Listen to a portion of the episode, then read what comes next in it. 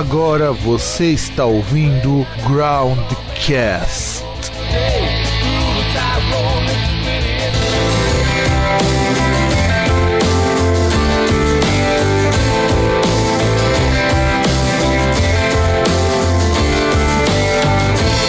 O que você vem dizer? Coisas que eu já cansei de ouvir.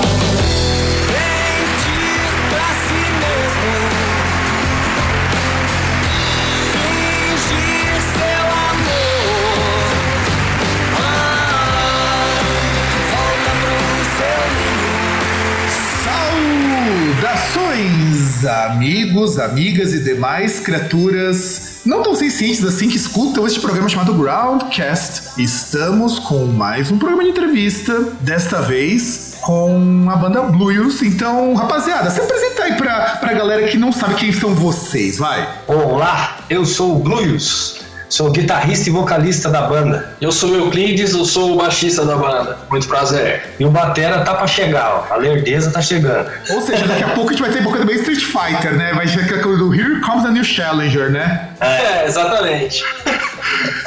Eu tô com a cabeça de som, cara, pra colocar isso. Seria muito engraçado, mas enfim. Só uma pergunta: Blues é mesmo seu sobrenome, cara? É, Poxa, mas. é lituano. Olha que legal, que legal. Então. A minha bisavó. Ele tem algum significado especial? Ou é só um nome lituano estranho pra nós ocidentais? Só um nome estranho pra nós. é, Não, porque eu achei que, assim, quando eu vi o nome da banda, eu falei, caramba, mas o você nome é assim. Não, eu achei que ele seria mó diferentão, eu que tem- achei que ia ter mó história. Aí eu fui ver lá o cara e falei, poxa, o cara tem lá o sobrenome blues. Eu falei, acho que deve ser tipo que nem o Ramone, sabe? Ah, ia ser legal, hein? Então, ó, pense nisso, ó. Pense que em cada entrevista vocês podem começar a dar o cano e falar o seguinte, ó, então, o que, que significa blues? Ah, inventa uma origem toda misteriosa, toda aquela coisa, inventa um significado que não existe, dá pra ver a cara do entrevistado, do entrevistador, aliás. Acho que o NX0 fez isso já uma vez. O NX0 é que ele fica botando cada, cada entrevista um significado diferente, assim, pro nome. ah, é? É. Sim, doido. Sim, inclusive eles faziam isso de propósito, porque Sim, sim, é, exato. É, exato, porque eu não vejo lá muito sentido. É, tanto que é muito raro eu perguntar significado de nome pra banda. Porque normalmente você encontra isso escrito na porra do site, no Facebook ou nos releases da vida. Mas quando eu vejo coisas assim muito diferentonas, eu sempre sinto me cativado a perguntar, justamente porque eu achei o nome tão legal. E quando você vê. E quando você vê blues, assim, você fala, poxa, o que será que vem dessa banda com esse nome? E isso que, que, é interessante, sabe? Ó, legal isso aí, meu. Eu não tinha pensado nisso, não. Mas é, poxa, imagina bem, alguém já chegou pra você falar, o que, que, que é blues? Alguém já questionou isso alguma vez? Não, não, ninguém. Assim, já, já, já, já acharam que eu tocava blues. é. Eu fui tocar num bar, a menina chegou assim, uma doidona lá, veio, nem sabia quem eu era, falou assim: Eu sei que você toca blues, mas você não poderia tocar tal música. Eu falei, nem sei tocar isso aí. Falei pra ela, nem sei, meu. Você vai até você dizer que não trabalha com isso, né? não, cara, de blues seria interessante. Já pensou se voltarem o blues que toca blues? Aí o pessoal acha que eu toco blues, cara. Mas não é, não. Ainda, né? Não, meu negócio é rock. É, o negócio é, é- é não voltar tanto pra trás pra escolher um gênero, né? Então não gosta tanto das raízes, que é o, o principal, né? É, eu, eu até curto, mas é, eu gosto de tocar rock. É, o meu vocabulário é o rock. Tá certo, eu acho, eu acho isso muito válido. Então, Alex Euclides, responda, responda aquela pergunta assim que eu acho que ela é fundamental para nós ambientarmos a entrevista. Em que momento da vida vocês estavam lá, vocês pararam de coçar o saco e falaram, poxa, agora eu vou tocar música e vou tomar na tarraqueta. não, eu pensei assim, agora eu vou tocar música, mas não pensei em tomar na tarraqueta, não. Foi só depois que eu percebi que eu tava tomando na tarraqueta. Não, porque, vamos ser sinceros, cara, porque infelizmente músico, não só aqui no Brasil, mas principalmente aqui no Brasil, tá fadado a muito mais amor e muito mais qualquer coisa, menos reconhecimento do o quanto mereceria. Eu não falo nem quanto deveria, quanto mereceria, que é algo ainda pior. Então, mas eu acho que isso é consequência da falta de conhecimento do músico. É verdade, concordo contigo, concordo. E como- É, porque o músico quer saber só de tocar música. Principalmente o de rock, que tem uma, uma- um agravante. Que o roqueiro gosta de chapar o, go- o globo, chapar o coco. Né? Fazer papel de roqueiro, eu sou foda, ah, vou encher o cu de pinga. Não, não pensa assim. Né? Você tem que pensar como se fosse uma empresa, cara. Você tem que ser uma empresa. E demorou muito para eu perceber isso. Eu enchi muito o rabo de pinga antes de chegar nessa conclusão. Foram quantos, quantos galões? Nossa! Ah, cara, aí é. Vai longe, cara. Vai longe. E quando tudo começou? Isso daí, na parte de vocês serem músicos, independente de banda e tudo mais. Ah, eu comecei com 13 anos. O pessoal da rua tocava violão na, na, na rua aqui. Eu tinha uns 10 anos, mais ou menos. E aí eu ganhei um violão com 13, mas eu já sabia tocar alguma coisa porque eu pegava o violão da galera. Agora, o Euclides. Bom, eu, eu conheço, tipo, eu sou fã de música desde sempre, né? Mas assim, começar a tocar oficialmente foi mais ou menos por volta dos 16 anos e eu tocava teclado. Só que o tipo de som que eu tava começando a gostar na época, que era mais a parte do heavy metal melódico, eu não tava conseguindo me encaixar muito bem tocando teclado. Foi quando, por volta lá dos meus 18, 19 anos, eu peguei um contrabaixo. Aí tô no baixo até hoje. Faz tempo isso. E, e que, aliás, né, você pegou o, o instrumentista mais requisitado e mais em falta no mundo, que é baixista, cara. Sim, exatamente. Ah. Exatamente. Na verdade, foi uma história até que é, um amigo meu tava com o contrabaixo Fender parado lá na casa dele e eu não sabia que instrumento que eu ia tocar. Tentei tocar guitarra, não deu certo, enfim. Aí ele acabou me emprestando. Esse instrumento ficou comigo mais ou menos uns três dias. Aí ele pediu de volta, eu falei, meu, gostei, acho que é esse aí que eu vou comprar. Aí pronto, aí eu comprei um contrabaixo. Legal. Né, né? E vejam só, a pessoa ela sai do instrumento que seria assim, vamos dizer, mais padrão, né, para o power metal da vida, Sim. que, que é você Aham. tocar aquele tecladinho de churrascaria, né? Tomate. Não, convenhamos, vai dizer que power metal não existe um tecladinho de churrascaria. Se não tivesse daí, não é power metal, pô. É, sim, exato. Pra fazer a cama. exatamente. Exatamente, exatamente. E aí trocar pro baixo, que é um instrumento que assim, eu acho muito legal quem escolhe baixo e gosta. Não é aquela coisa de guitarrista frustrado que vai pro baixo porque não conseguiu vaga de guitarrista. Eu acho isso horroroso. Acho legal, puxa, eu peguei o baixo, senti lá aquelas cordas grossonas que estouram meus dedos. E, é, e- é esse. Meus amigos baixistas são todos assim. Eles viram que o Eu- baixo. eu- foi mais ou menos isso mesmo. A hora que eu peguei o contrabaixo, eu falei, mano, muito, muito, muito legal e, e é nele que eu vou. E pronto, e tô até hoje. E aí, e aí aprendeu a tocar, a tocar baixo, que pelo menos é uma coisa que você consegue se encaixar em qualquer coisa, né? Sim, sim. Não eu já tive mais fases ra- radicais assim de só escutar heavy metal e tocar mais essa linha, mas depois eu tive uma outra banda e eu comecei a, a me abrir mais pro rock nacional também, outras influências, então eu toco de tudo um pouquinho, assim, é bem, é bem legal. Baixo ele te dá essa possibilidade. E aliás, e como que vocês começaram o Blues? Bom, é, eu fazia parte, enquanto moleque, né? Ah, o Ricardo chegou, a franga chegou. Ah, a gente chegou, chegou, mais um, agora estamos com, com a banda completa aqui hoje. É, bom, é, eu, eu tocava em, em banda de escola, né? Fiz várias bandas, mas aí uma, uma que eu fiz é Noiser Gate, portão barulhento, né? Porque tinha um pedal chamado, chamado Noise Gate, né? Que é o portão pra tirar o barulho da guitarra, né? E a gente fez uma banda de heavy metal que fez até um barulhinho legal aí. Aí depois eu entrei pra banda Gestalt aqui de São José, fiquei quase 20 anos nela. E aí a, a banda Gestalt não queria mais tocar autoral. E isso tava me incomodando pra caramba, porque virou banda de baile, cara. Uma bosta, velho. Aí, é, uma bosta, cara. Banda de baile é uma merda. Nossa, cara, nem puta que pariu. Por isso que eu enchi o curipinho. faz sentido, faz sentido, faz sentido. É, mas você fica infeliz, cara. O único jeito é você arrebentar na, na, na, na cachaça. Agora, aí eu, eu, em 2009, eu comecei a produzir minhas coisas, né, no meu computador. Aí depois eu consegui um produtor que gostou das músicas, mas ele mudou tudo a cara. E eu aceitei, que é muito difícil um músico deixar um produtor. Fala aí, Ricardo. A Ricardo chegou. Aí, Franco. De Se apresenta aí, vai, se apresenta aí pro povo. E aí, galera, beleza? Tudo bem? Ricardo Batera. Pega um banquinho aí, cara. Senta na cadeira aí, ó. Então, aí, é, eu sa... eh, em 2012, eu saí da Gestalt. Já com o CD, é, o primeiro CD que é o Pés na Areia, que é um EP de cinco músicas, ele já estava quase que finalizado, não estava lançado, não estava lançado ainda, não tinha lançado. E aí eu perambulei um tempo aí, porque eu, quando eu saí do Gestalt, eu fiquei sozinho, né? Eu, não, eu nem, nem cantar direito eu não sabia. Aí eu encontrei com o Ricardo, o Ricardo já tinha tocado com o Euclides numa outra banda e lembrou do Euclides. Aí o Euclides, o Euclides entrou, o Euclides entrou, entrou e aí, acho que uns três meses depois a gente fez o Costela, né? Sim, a gente eu entrei praticamente, já aprendi as músicas que a gente ia gravar no Costela e já entrei na, na correria já. Com o cu na mão. Exato, é bem isso. Já, já, já entrei acelerado já no É. processo. Foi legal. Aí eu, eu- e o Ricardo, né? Como que ele começou? É, Ricardo, pode, pode. Agora, agora apresente-se pro pessoal. Como que você começou a tocar bateria? Afinal de contas, você chegou por último e ainda bem que o pessoal não faz bullying aqui. É. Só um pouco. Então, cara, eu comecei a tocar batera. Na verdade, eu, eu gostava de tocar bateria antes mesmo de saber o que era o instrumento. E quando eu tinha por volta de 12 anos, 13 anos, eu entrei numa escola de música. E aí eu vi uma bateria montada, né? Aí eu falei, meu, é isso que eu quero tocar. E aí, de lá pra cá, já fazem uns bons 25 anos aí por aí. Tomando a tarrasqueta, né?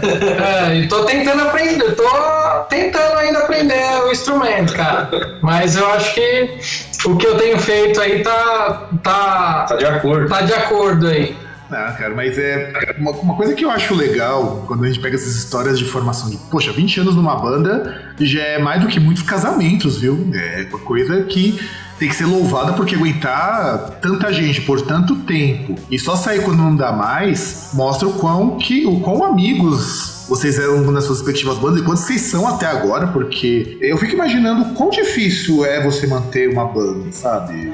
Por exemplo, vocês montaram a banda em 2012, e são seis anos. O que, que mudou nesse tempo todo? O que, que mudou? A gente melhorou a composição e a gente foi se entendendo melhor dentro da composição, porque eu tocava com um baterista, por exemplo, que ele aprendeu tocando com o pai dele em bar. O pai dele também enchia o rabo de pinga e tocava no bar aquele surdão, sabe? E o batera que eu tocava, o BA, ele tinha uma noção de saber qual é o lugar dele, entendeu? Porque se ele fizesse errado, como o pessoal era bem mais velho do que ele, que era um pessoal que andava com o pai dele, se ele tocasse o bumbo errado, ele levava uma chapeleta na orelha. Então, é, eu toquei com uma pessoa, apesar dele ser um cara zoeiro pra caralho, mas dentro da música ele era muito disciplinado.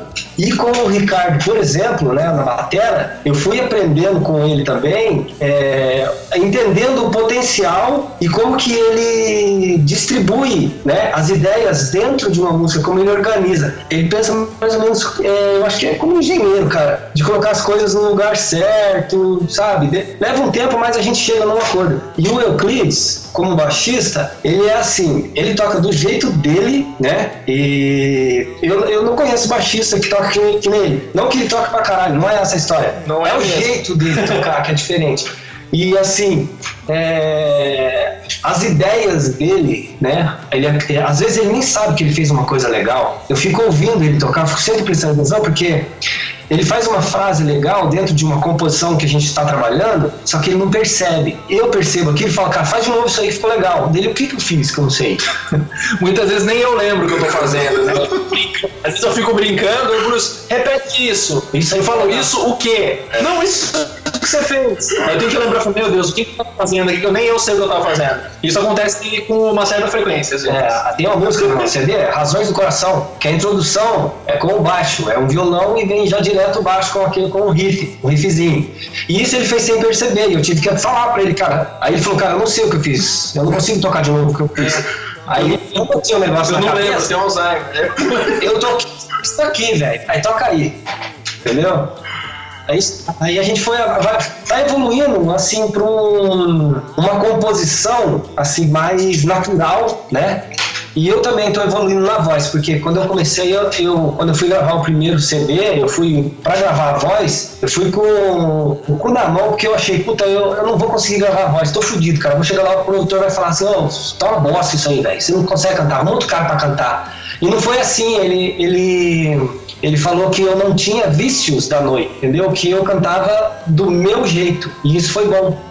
Entendeu? Não, sim, sim, sim. Eu acho bacana esse tipo de coisa, porque algo que muitas bandas eu percebo, assim, pelo próprio amigos meus, até por bandas que eu já entrevistei aqui, é que parece assim: uma pessoa monta a banda e tem um projeto fixo na cabeça, vou fazer isso, fazer isso aí, e acaba não tendo essa troca entre os porque o, o, background de vocês três é muito diferente e eu acho que isso é que torna o som de vocês bem legal. Quando eu peguei para ouvir o CD, o rock de vocês, eu achei ele muito bom e justamente porque, além de ter uma produção legal, acho que a produção dele é muito interessante. A produção é nossa. Sim, que é muito boa, achei muito boa a, a, a, produção. Mas o que eu gostei muito é que ele não, ele não tenta ser assim aquela coisa, ah, eu vou fazer rock, estilo rock nacional, então eu preciso parecer com trocentas bandas, pegar todas as influências. Não, você percebe que as influências ali, mas você percebe que também tem um pouco dessa coisa de que, ah, cada um tá tentando fazer o seu melhor ali e tentando ajudar os outros a fazer o seu melhor melhor ali.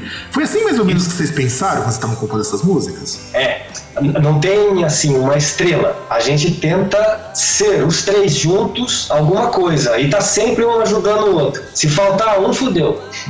Entendeu? É, não, sim, eu entendo. Eu acho isso muito legal. E eu queria que vocês comentassem como que foi a produção desse CD, inclusive com um nome que eu achei assim, ele é tão interessante porque eu acho que nunca ninguém deu um, um disco de rock ou um nome de rock. Então, eu coloquei esse nome por causa do marketing digital. A procura pela palavra rock, ela é de 10 mil a 1 milhão por mês. Então eu, vou, eu estou numa avenida movimentada, vamos assim dizer. E outra, é o estilo que eu toco, entendeu? E, e aí como foi o processo de composição de vocês? Comente como que foi a gravação, a produção, um pouco das músicas também, se tem alguma coisa sobre elas que vocês gostariam de comentar, manda bala aí, gente. Abra, abra os seus Nossa, corações para a lente da verdade. Tem coisa pra caramba. Tem letra aí, cara, de 20 anos. Porque dentro do Gestalt eu queria gravar várias músicas e não rolava, não dava certo, né? Porque eu não era o líder. E o líder, ele era um, um tipo de filtro, mas assim, é, onde eu não conseguia é, mostrar o que eu tinha para mostrar, sabe? Né? E tem letras, por exemplo, a letra da Todo Amor, que é a música de trabalho. Eu fiz quando eu conheci a minha esposa. E esse é o relacionamento que eu tenho com ela até hoje. É exatamente essa letra Todo Amor. E eu acho que, que um casamento é exatamente isso daí, entendeu? É, essa, essa letra Todo Amor aí é eu conheci ela em 97, tem 11 é, anos, né? Sou ruim de geografia, cara. Ah, então também, não. Pode, né? Eu sou, é, sou, sou 21 anos já, cara. 21 anos, é coisa pra caramba. Aí, tá vendo? 21, Obrigado, 21, é, pulei uma década aí, é, foi a pinga é, naquela época. Eu tinha pensado em uma coisa assim, não sei é, por Perdi uma década pra pinga. Não é, é porque, é porque faz tão. Parece que, foi, parece que foi ontem, né?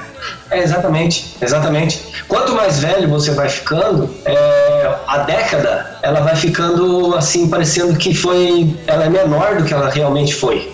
Parece que, foi, na, parece que foi na segunda, né? Pois é, meu. Se você tem 10 anos, é a sua vida inteira, né? Se você tem 20 anos, aí já é metade. Agora eu já tenho 47, cara. Então, 10 anos é, é pouca coisa. É um cochilo, né?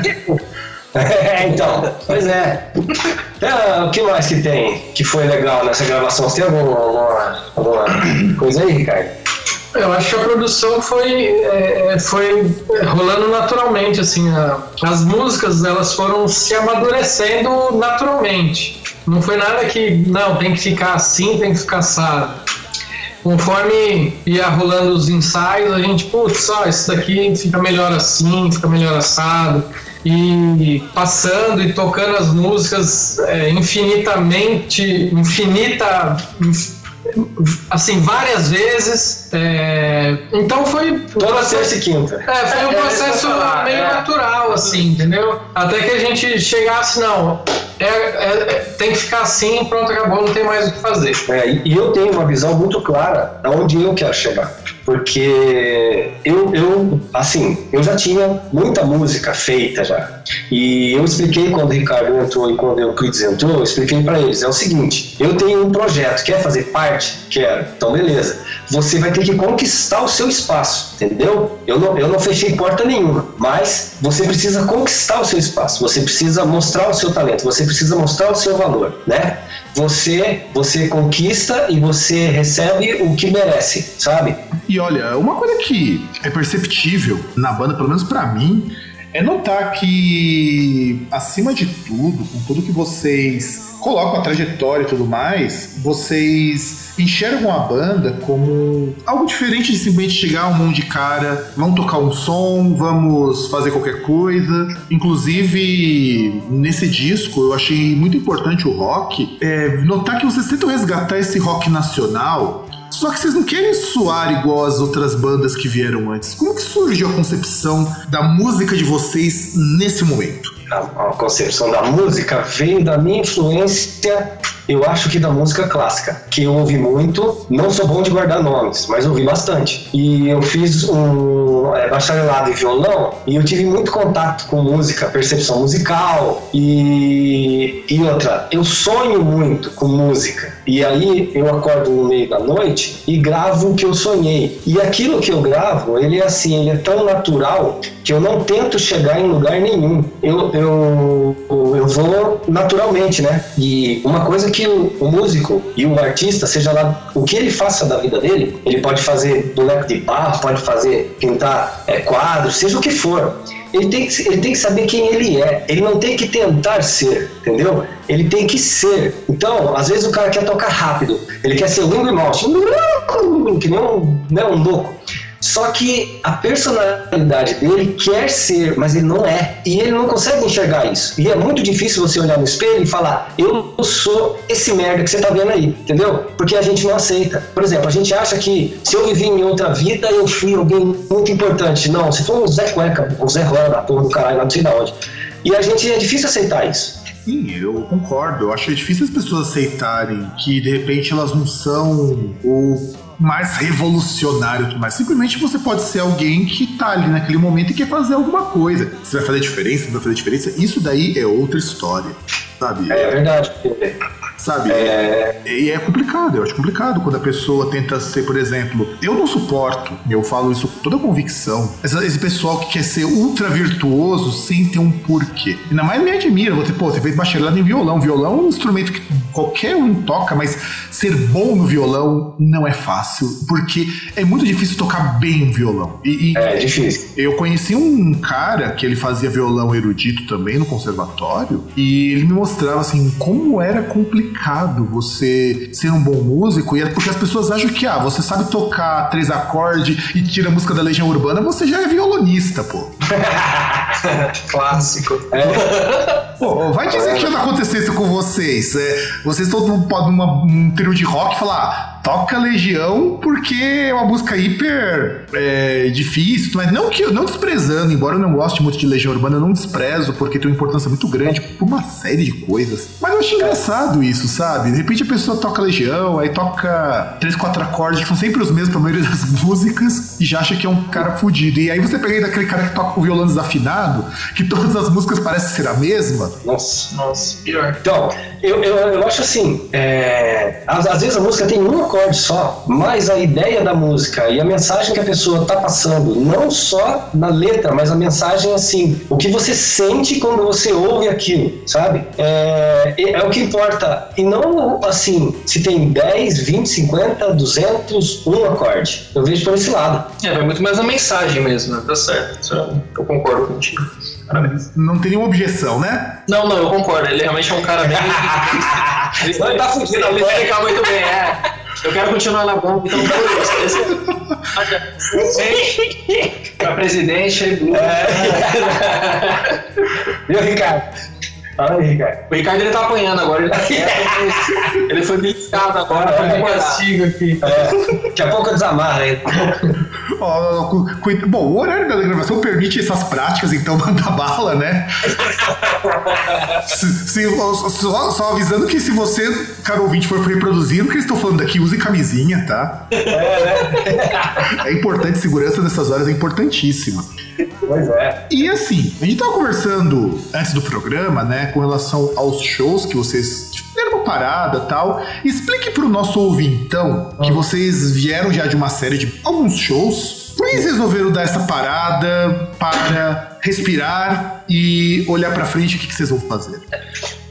Na verdade, é, a gente não. Assim, não faz tanto tempo que a gente não faz um show. A gente tocou agora é, em fevereiro, a gente tocou no Sesc, né? Que foi super bacana, teve um público super legal. Aí depois o Blues ele tá terminando de, de fazer alguns estudos, né? Então a gente tá meio que direcionando a banda para algo maior, mas tipo, não faz tanto tempo, a gente não tá num hiato tão gigante de show assim. A gente tocou em fevereiro agora, então estamos caminhando para outras coisas novas. É, é, a gente pegou o cachê do Sesc e o cachê do Rox, que é um outro bar que teve aqui, que por incrível que pareça deu uma grana boa num bar pequeno, né? Deu 1.200 reais. Eu achei uma coisa incrível. Eu nunca vi um bar assim Caralho. pequeno dar tanta grana. Meu, aqui em. São, Santo André e em São Paulo, que as casas costumam lotar, se a banda tirar metade disso daí, ela tem que se dar por satisfeito, cara. Então, mas é que, bicho, não é assim, né, cara? Os caras desse bar, eles são gente fina, os caras são honestos, os caras são. Eles são foda, velho. Então, Cara, fala o nome é bar então, caralho, porque se É não tem um lugar desse aqui, a gente precisa saber, dar o endereço, como que o pessoal chega lá tal, porque esse bar tem que ser mostrado pra, pra todo mundo que estiver ouvindo, porque frequentem. Se tem um bar que trata bem músico, é o bar que você tem que ir. É isso que eu digo. O nome do bar é Rocks 22. É o endereço, eu não sei de cabeça, mas o Bruno já tá vendo aqui já para passar certinho. É, o- aqui no satélite tem a avenida, eu moro em São José dos Campos, no Jardim Satélite. Tem a avenida Cidade Jardim e próxima à Dutra, né? Você sai da Dutra, daí você vai, já vai conseguir pegar a Andrômeda e a Cidade Jardim ali. Tem um, um balão, né? Um balão assim, logo ali perto, que o nome da rua é Rua Paulo da Silva, é, número 22. E por incrível que pareça, é do lado de uma igreja.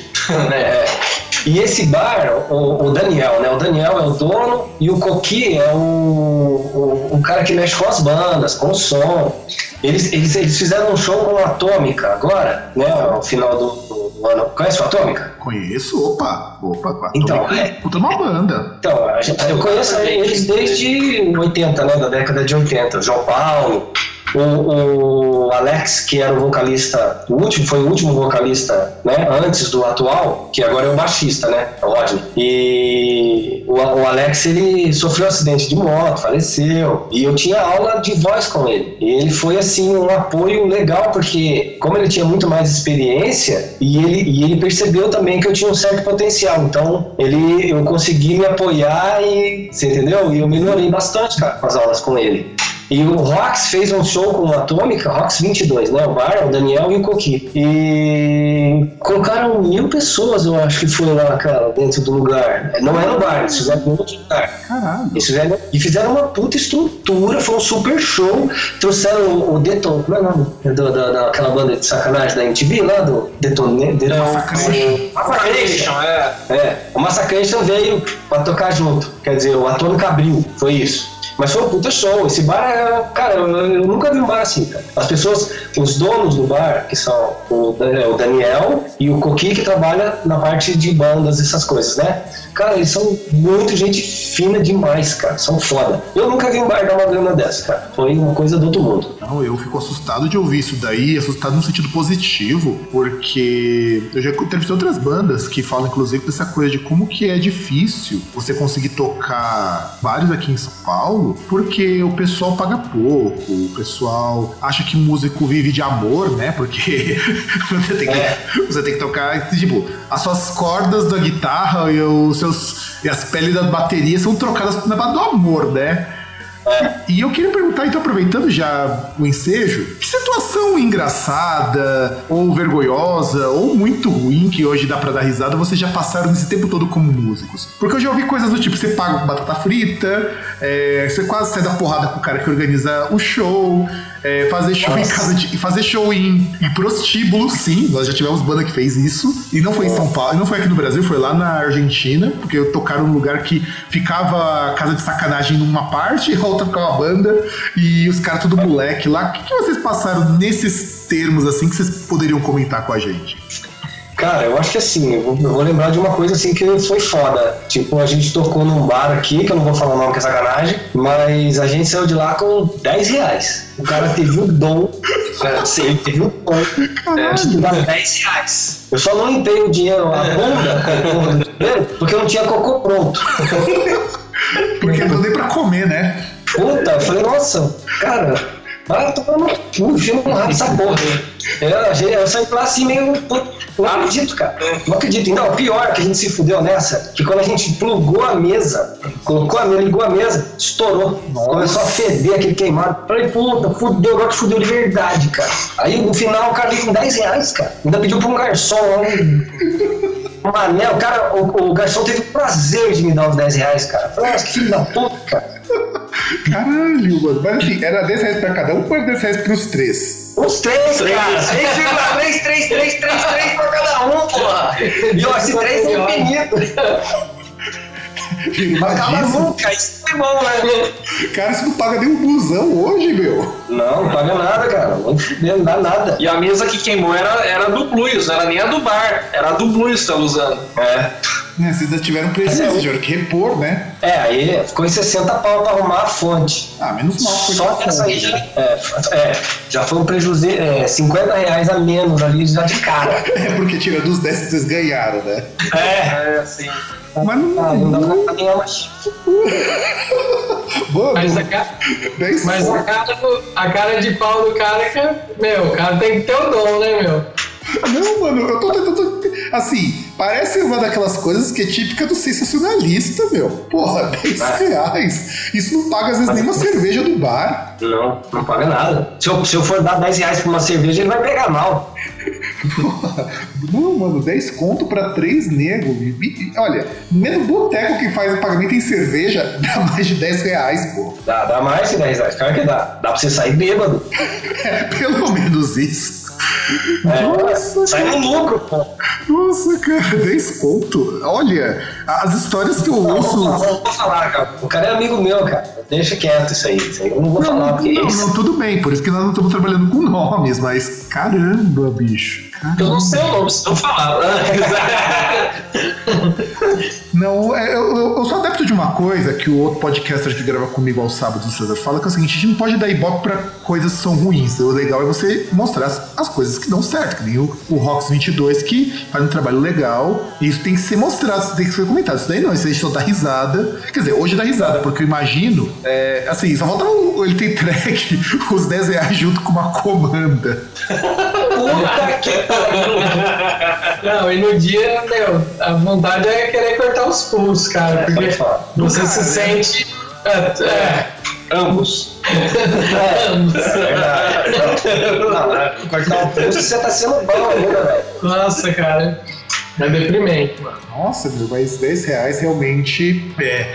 Eu, assim, ó, eu fico imaginando que existem coisas, ó, ó, Eu não ganho 10 reais trabalhando uma hora no meu serviço e o meu serviço só depende de mim. Então, eu imagino pra três, que vocês estão ganhando menos. Ó, olha como que isso é absurdo. Se vocês tivessem pego esse tempo vendido bala no farol, vocês tinham faturado mais.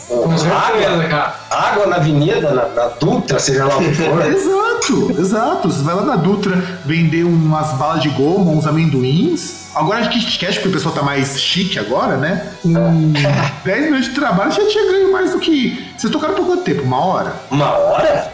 Umas Não. três horas. Três horas? Caralho. Ah, não, meu. Peraí. Vocês tocaram por 4, 3 horas. Vocês cansaram, perderam uma fonte, porque o cara não deve ter feito a ligação elétrica correta ali, pra, porque a sobrecarga tem que ser só assim.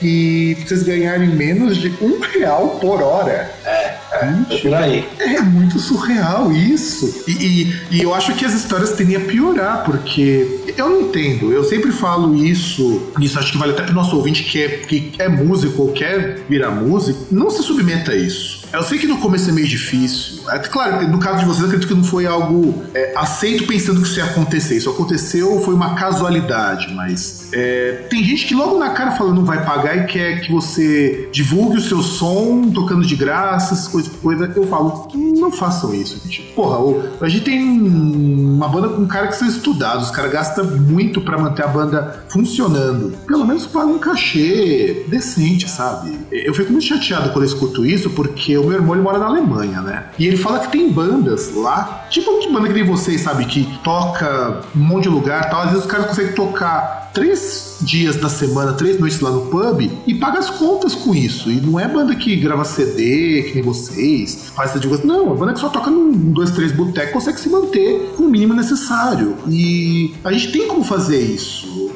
Eu acho que é muito mais má fé de dono de, desses estabelecimentos do que qualquer outra coisa. Eu pelo menos penso isso. E eu não frequento nenhum lugar que eu sei que faz esse tipo de babaquice com o músico, porque eu acho que se eu estou pagando qualquer coisa ali, ela tem que voltar para quem trabalha, o que inclui os funcionários e músico ali é é funcionário naquele momento. E eu não quero que o que eu tô gastando, que eu tô consumindo, sirva para enriquecer um cara que já deve estar cheio de dinheiro. É, foi altíssimo. Mas o cover artístico não é pro artista, né? E Olha, 99,9% é uma fatia fica pro dono da casa. É, coloca esse nome, cover artístico, mas não é, não é direcionado ao artista totalmente. Eles já tiram uma fatia disso aí. agora temos denúncia, agora temos denúncia. Isso daí eu, eu já sabia que rolava isso, mas ouvir de músicos que cover artístico não é bem artístico e, é mais do tipo, vou te extorquir mais uma grana porque não basta superfaturar na cerveja e nas batatinhas fritas congeladas, porque os caras compram tudo congelado que é muito mais barato. Não basta isso, eu também tenho que extorquir de quem tá trabalhando. É, então. Então, Quem mas, paga a conta é o, o músico, ainda acaba pagando a conta também. então, mas aí é assim, é aquilo que eu falei, a falta de conhecimento do músico. A gente saiu de um bar que o cara pagou 10 reais porque ele é meu amigo, né? Eu, eu conheço faz muito tempo, a gente foi lá quebrar um galho, beleza. Eu achei que ele ia ser um pouco mais é, gente boa, né? Mas foi bom, porque daí eu percebi, não é bem assim que rola com essa pessoa. Beleza, eu nunca mais toquei lá, sossegado. Mas em outros lugares, uma banda, se ela for tocar num bar, ela tem que prestar muita atenção no tamanho do bar, no número de mesas, quantas pessoas consegue colocar ali dentro, entendeu? E assim, o bar tem rotatividade. A mesa enche, a mesa esvazia. A mesa enche, a mesa esvazia. A mesa enche, a mesa esvazia. Três ou quatro vezes uma mesa, você entendeu? É usada, né? Vamos dizer. Em uma Isso, hora, vai. Em uma, em uma hora, mais ou menos umas cinco vezes, vai. então, ela vai, ela vai mudando, né? Ela vai. E, e cada pessoa que senta ali, ela vai pagar um cover, né? E, e o músico, se ele não consegue fazer essa conta, se ele não consegue prestar atenção nesse tipo de coisa, que ele tenha alguém que faça isso para ele poder dividir uma parte dessa grana com esse cara que vai fazer isso, porque vale a pena. E, é- e também é assim, é uma maneira de você é, fiscalizar. Só que é o seguinte, se você fiscalizar e você chegar no dono do bar e falar, ó, eu contei tanto, o cara não te chama mais.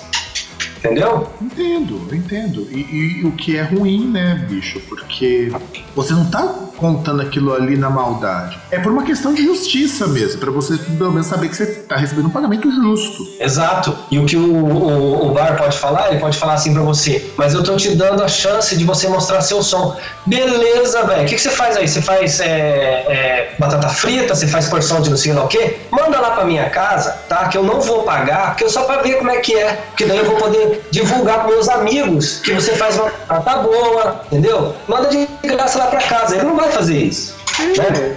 Não faz sentido. Não faz, é, eu concordo. Inclusive, por isso que eu falo pros músicos de plantão não submeterem a isso. E uma coisa que eu também queria perguntar pra vocês três: o que, que vocês fazem além da banda? O que, que vocês fazem? Porque eu acredito assim, que vocês não, não se mantêm só com a banda. Vocês devem fazer, infelizmente, né? Eu sempre coloco isso, outras ocupações, porque por um cara, um, pra bares que pagam 10 reais ou que tiram porcentagem de cover artístico, vocês devem fazer mais coisas pra que pelo menos a banda não seja a única fonte de dinheiro. O que, que vocês fazem? Bom, eu trabalho na Vivo, eu faço parte de recrutamento e seleção de equipes externas. Dou parte de treinamento também para vendedor externo da Vivo, no porta a porta.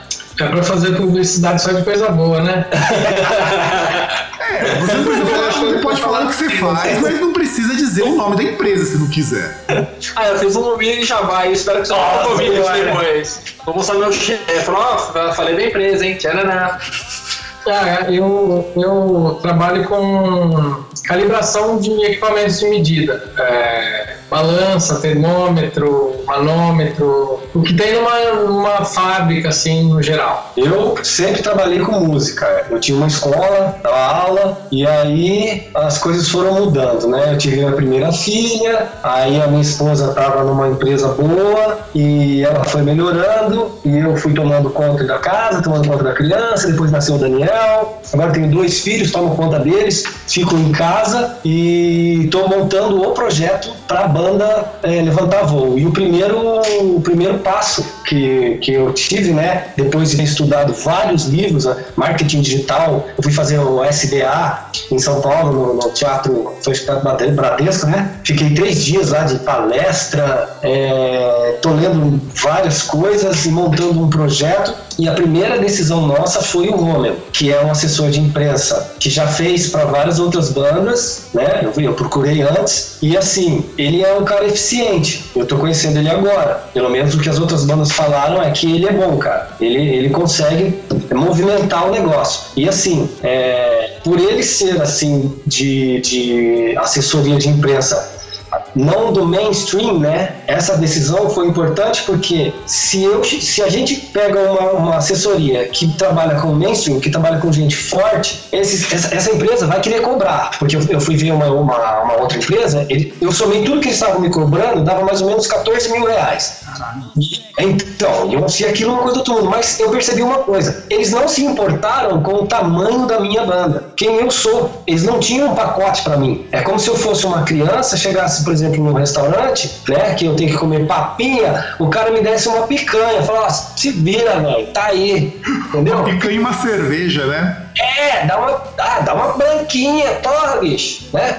Então, e aí eu me toquei que eu precisava da, da, da, da, base, né? Que, que é o papel do Romeu, que é a assessoria que ele presta. Porque quando eu quando a banda tiver mais para cima e a gente conseguir uma posição melhor, lá em cima eles vão querer olhar para baixo. Aonde esse cara apareceu? Quem é esse cara? Entendeu? Então não tem como a gente pular fases. Tem que começar, né? Pelo começo, assim como o, o, o o, o já é, já é um assim um passo é, gigantesco pra gente, sabe? Porque a gente batalhou muita coisa antes de chegar. Eu já fiz assessoria com rádio, é, eu consegui colocar em quatro canais de TV o primeiro clipe do, do, do Pés na Areia, que é o primeiro EP, passou em vários lugares. Tem a rádio de Ubatuba, toca nosso som faz quase três anos já que tá tocando, porque eles gostaram da música, eles tocam direto lá. Eu, eu fiz a, a PlayX, você já ouviu falar da PlayX? Não, como que é a PlayX? PlayX é, ela trabalha assim com é, é, ela, ela, mede o que o, o que você aparece no mercado. Então ela, ela, ela, ela pela internet ela vê lá se você tocou nas rádios, em que rádio você tocou, na, no seu Facebook, ela mede tudo. Depois ela, ela, é, ela apresenta um gráfico para você. Aí, através do gráfico, você consegue fazer ajustes, né? E aí você começa a mirar e achar o seu público, onde que está, quem são, idade, tudo aquela, né, aquela, aquela coisa. E com a PlayX, eu tô vendo, né, que eu já sabia que tocava na rádio do Batuba lá, na Beira Mar, Beira Mar. E mas vendo ali, né, no gráfico, eu falei, cara, os caras estão tocando até hoje, bicho. E tem gente que manda vídeo pra mim, manda, oh, tô ouvindo seu som aqui, cara, tô ouvindo seu som aqui em Batu, tô, tô aqui na praia, seu som tá tocando aqui, velho. E isso é muito louco. E essa PlayX é legal porque ela te dá é, direção, né, cara? Você sabe quem você é, aonde que você tá e qual vai ser o seu passo. Porque o que eu aprendi no marketing digital é que um pequeno ajuste muda muita coisa. E você só consegue fazer um ajuste se você tiver parâmetros, senão você não consegue ajustar porcaria nenhuma. Olha, é eu falo agora que pela primeira vez em muitos anos do Groundcast, se eu estivesse aqui com a, a claque de palmas, eu até teria acionado, porque olha, é, é um tipo de coisa que eu acho muito bacana, porque no, no teu caso, no caso de vocês, é muito diferente quando eu escuto um músico falando, ah, eu tenho que trabalhar marketing, essas coisas Sempre quando eu escuto isso, eu sempre fico com os dois pés atrás, porque me parece aquela coisa de, ah, eu quero fazer uma banda porque ela tem que estourar, ganhar dinheiro, tem que fazer isso. E no caso de você, no caso, caso que eu sinto é mais um tipo de coisa, de usar o crescimento da banda de forma mais positiva, sem forçar a barra, tá ligado? Eu acho legal essa visão. É, é o Kaizen, que é você melhorar um pouquinho. A cada dia você faz uma coisa melhor. Pode ser pouco, mas uma coisa melhor, entendeu? Então devagar a gente vai subindo aqui, subindo ali, pá, pá, pá, pá, pá sabe? Sim, eu, eu acho Quem, legal. sabe quem costuma fazer isso? Sabe quem costuma fazer isso? Hum. É mulher. A mulher fala assim pra você. Ô, bem, vamos ali no supermercado que eu preciso comprar um negocinho. Você é rapidinho. Vai pra você ver, vai.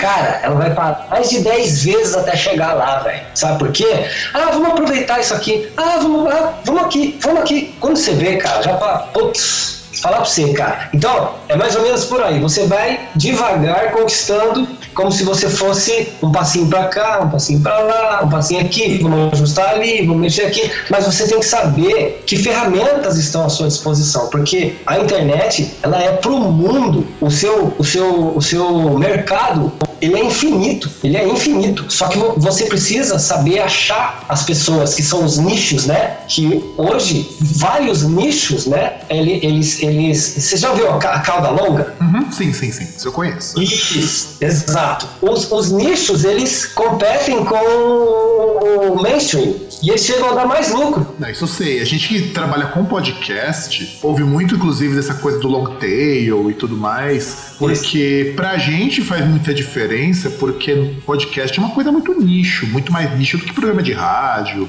programa televisivo. Inclusive, eu acho muito legal o fato de gente como o Rommel e outras assessorias de imprensa confiarem pra caramba na gente com veículos de imprensa, que o broadcast ele é pequenininho, ele é minúsculo. Mas eu confio muito no trabalho de poder falar com banda e poder expor essas coisas que nunca seriam expostas numa entrevista convencional. Eu acho isso muito legal, porque eu tenho certeza que nunca vocês vão falar de marketing digital em nenhuma outra entrevista que não seja aqui no Groundcast. Ah, sim.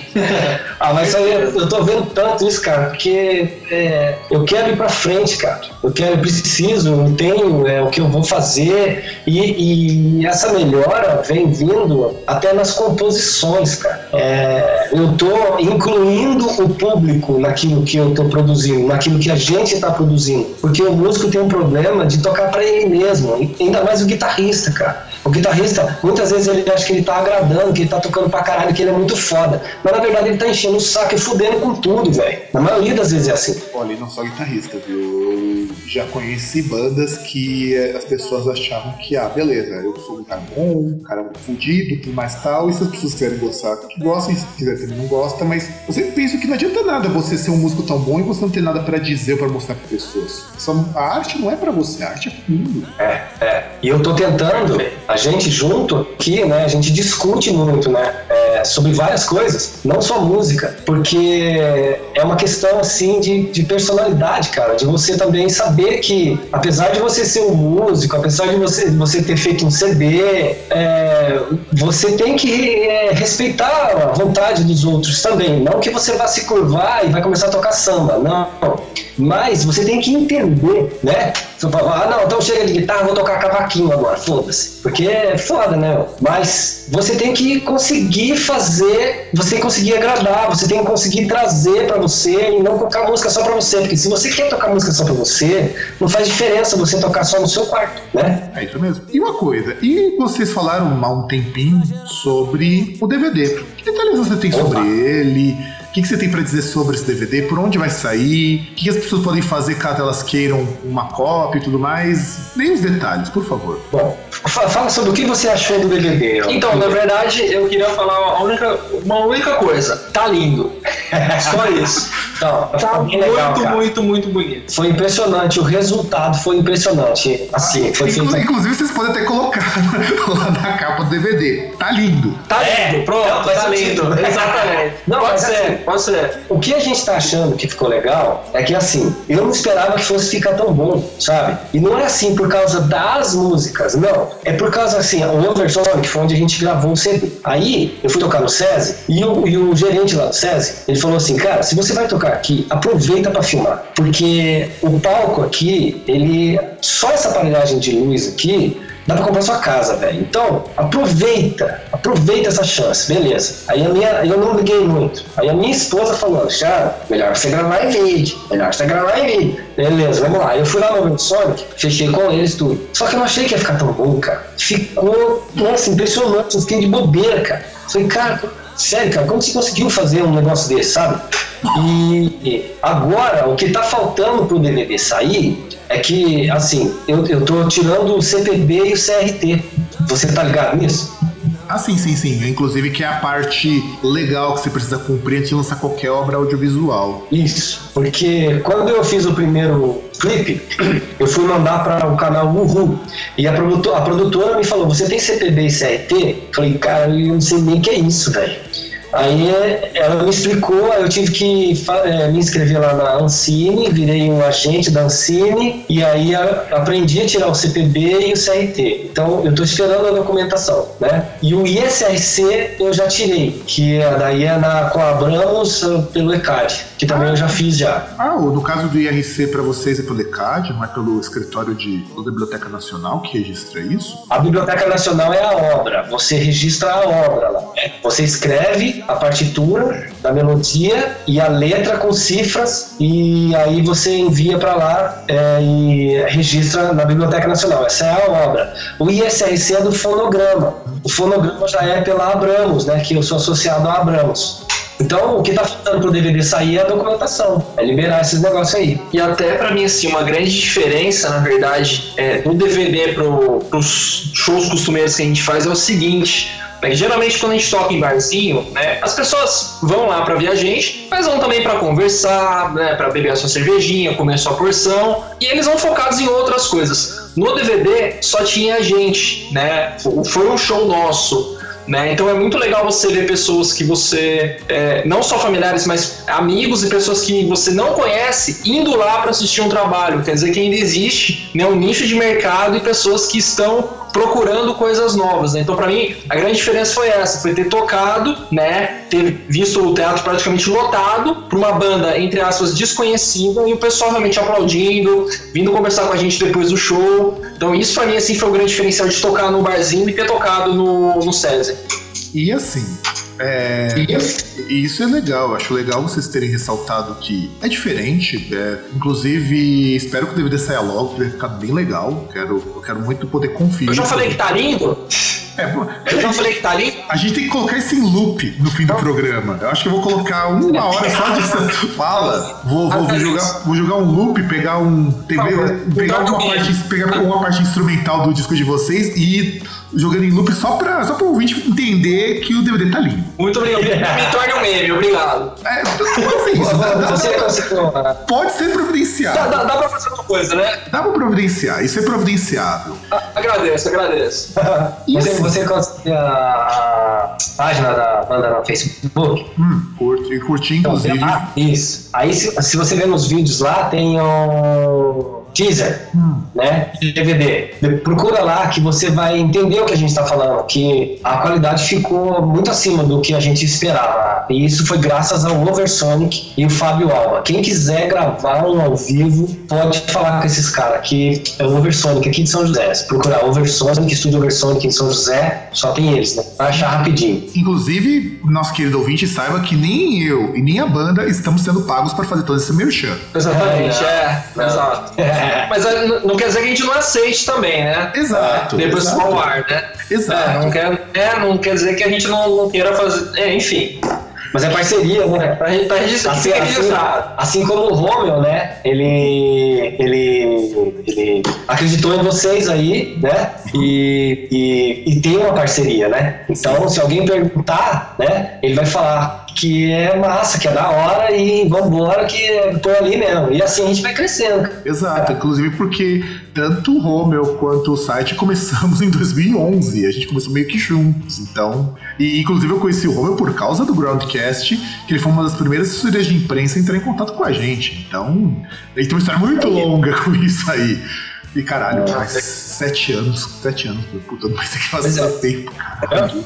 É, é, é. Caralho, só, só, de, pro, só de podcast são cinco, cara, caralho. caralho, meu, é muito tempo. É, muito Legal, tempo. legal. É legal, mas caramba, sete anos é para caralho. Bom, queria perguntar uma coisa pra vocês, que é a pergunta final do nosso programa, que é a seguinte: a gente aqui, graças ao César, o outro podcaster que não grava entrevistas com a gente, né? Porque o cara é um puta de um pega frouxa. Ah, pega, frouxa. É, um pega frouxa. Ele chega e fala assim: Fábio, quando você entrevistar as bandas, pergunte pra elas o seguinte: o que, que vocês curtem escutar, mas que lá no fundo da alma roqueira, alimentada com cana e cerveja, teria, tem vergonha de mostrar pros amigos ou que é motivo de bullying violento quando vocês dizem que curtem? Cara, Deixa eu pensar. Que são os guilty pleasures que a gente fala. Que as coisas dão uma vergonha alheia muito grande de curtir, mas você curte mesmo assim.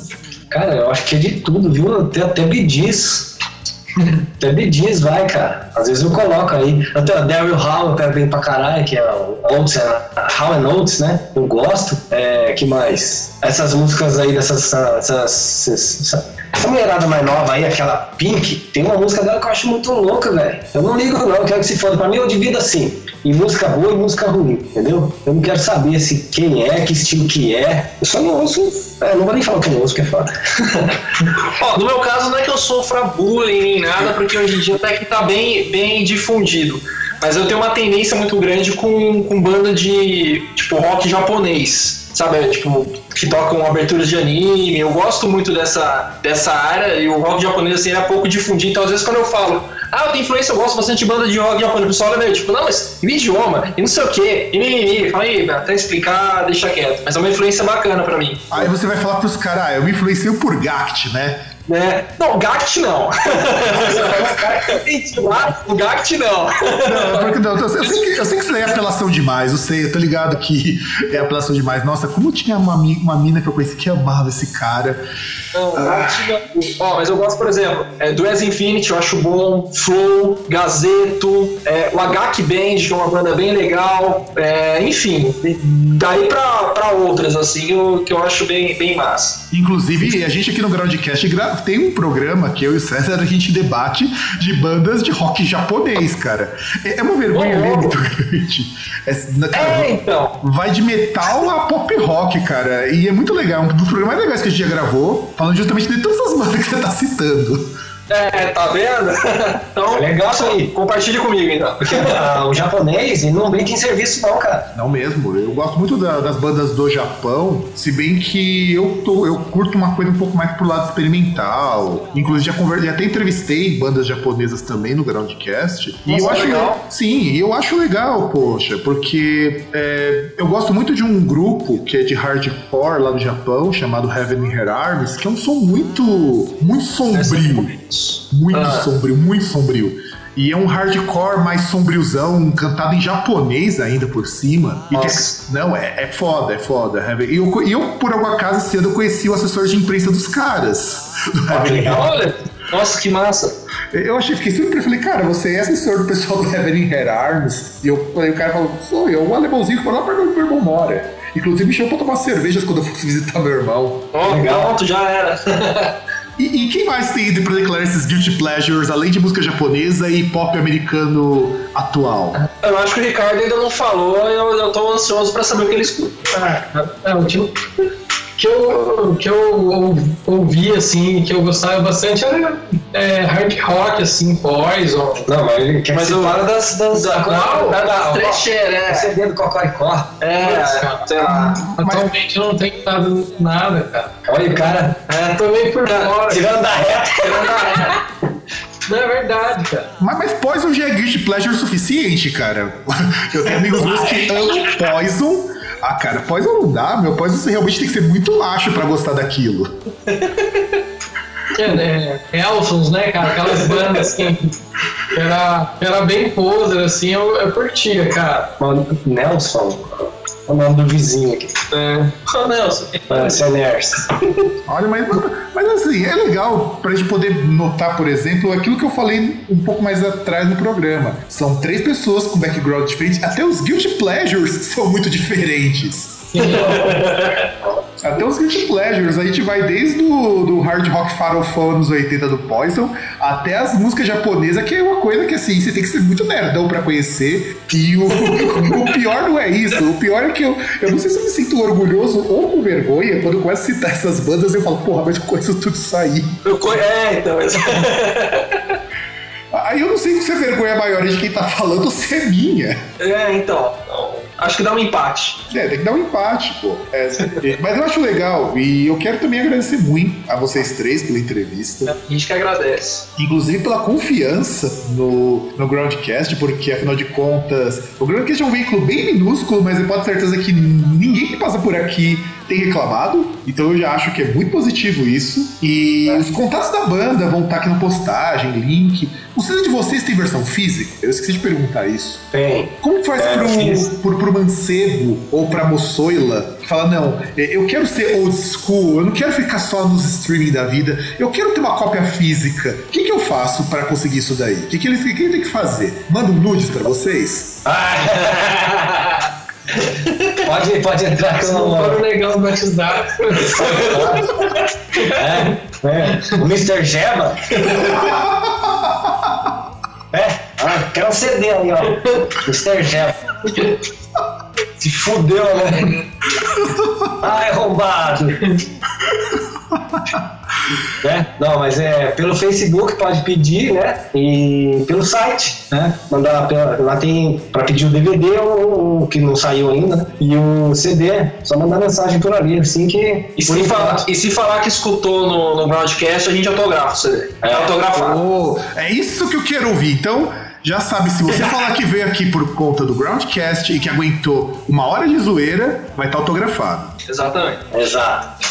E então, gente, é, eu acho que assim, é uma pena muito grande a entrevista no final. Eu, eu achei muito legal, de verdade, achei muito legal mesmo vocês virem aqui e mostrar assim que é uma banda com vontade, sabe? Eu gosto de artista que tem vontade de falar pro seu público, mostrar que existe, que tem noção de que a banda não é um universo centrado em si mesmo, Isso. Porque afinal de contas é, é aquela coisa horrorosa. E qual é o último recado que você tem pra deixar pro pessoal? Aquele momento Xuxa, que sempre é importante. Fala- Abra o coração de vocês e faça o momento Xuxa, vai. Momento Xuxa. Vai lá, Xuxa. Qual que é?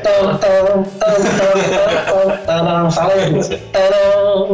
Não, a gente quer agradecer o espaço aí, né? E quem quiser saber mais notícias da banda, é só procurar a gente lá no, no Facebook, ou então entrar no site que é www.blues.com.br. Tá, e lá vão ter as notícias, a agenda de shows, tudo certinho. Mais uma vez, agradecer o espaço que tá dando pra gente aí. Tenho certeza que foi bastante positivo. Muito É, obrigado. É bem legal mesmo, foi bem legal. É muito da hora. E a gente vai divulgar aí o quanto a gente puder também, né? E pra gente é sempre muito bom, cara. Muito bom mesmo. Foi legal, gostei de participar. Já, eu já tinha visto antes, né, quando o Ronald falou que. que é, a gente ia fazer. Você, eu, vi, eu ouvi um, um podcast que era de é, o fim do, do, do CD.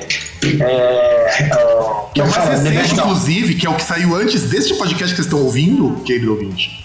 É o, o, o fim do The Best Of. Best Of, que aliás é um programa maravilhoso, maravilhoso, que a gente gravou. É, Eu, eu acho assim que o Best Of agora vai ser a playlist, né? Da, do YouTube. Pois é. Não sei até onde ser bom, onde ser ruim, mas é o que vai virar e alguém vai lucrar com isso. É, exatamente. E aí, cara? É isso aí, queria agradecer é, o espaço aí, é, muito legal estar participando e espero que a gente se encontre mais, mais pra frente aí em breve, pra pra tomar, outras, pra entendeu? tomar umas. Opa! Né? Opa, E com também- certeza, com certeza. Eu não bebo. Só legal. O cara não bebe, cara. Os caras não banda japonesa não bebe. Mas pariu. A gente vai tomar uma, mas não vai. Será no bar do, do nosso amigo lá. hein? Ah, não. É verdade, é verdade. É, é, afinal de contas, não pode ser algo que custe mais do que 10 reais, porque eu já sei que senão a banda não vai ser paga. Era assim, né? 10 pau. Exatamente. E é isso então, querido ouvinte. Eu agradeço muito pela audiência, por ter nos aguentado durante esta uma hora e pouquinho. Um grande abraço pra todo mundo e tchau, gente! Tchau, tchau, tchau, tchau, tchau. Não há como como fugir aos seus apelos. Você é quem chega e me faz engolir. Amargo e feito pedra, seu desejo.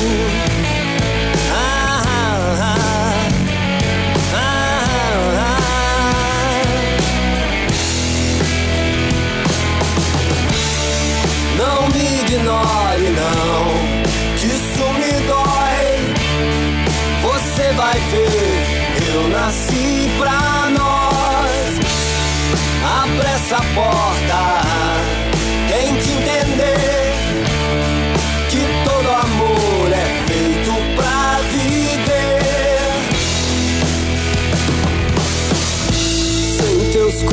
não há vida. E sob os seus cuidados a ferida é muito antigo e simples meu desejo. Exagerado amor que por muito pouco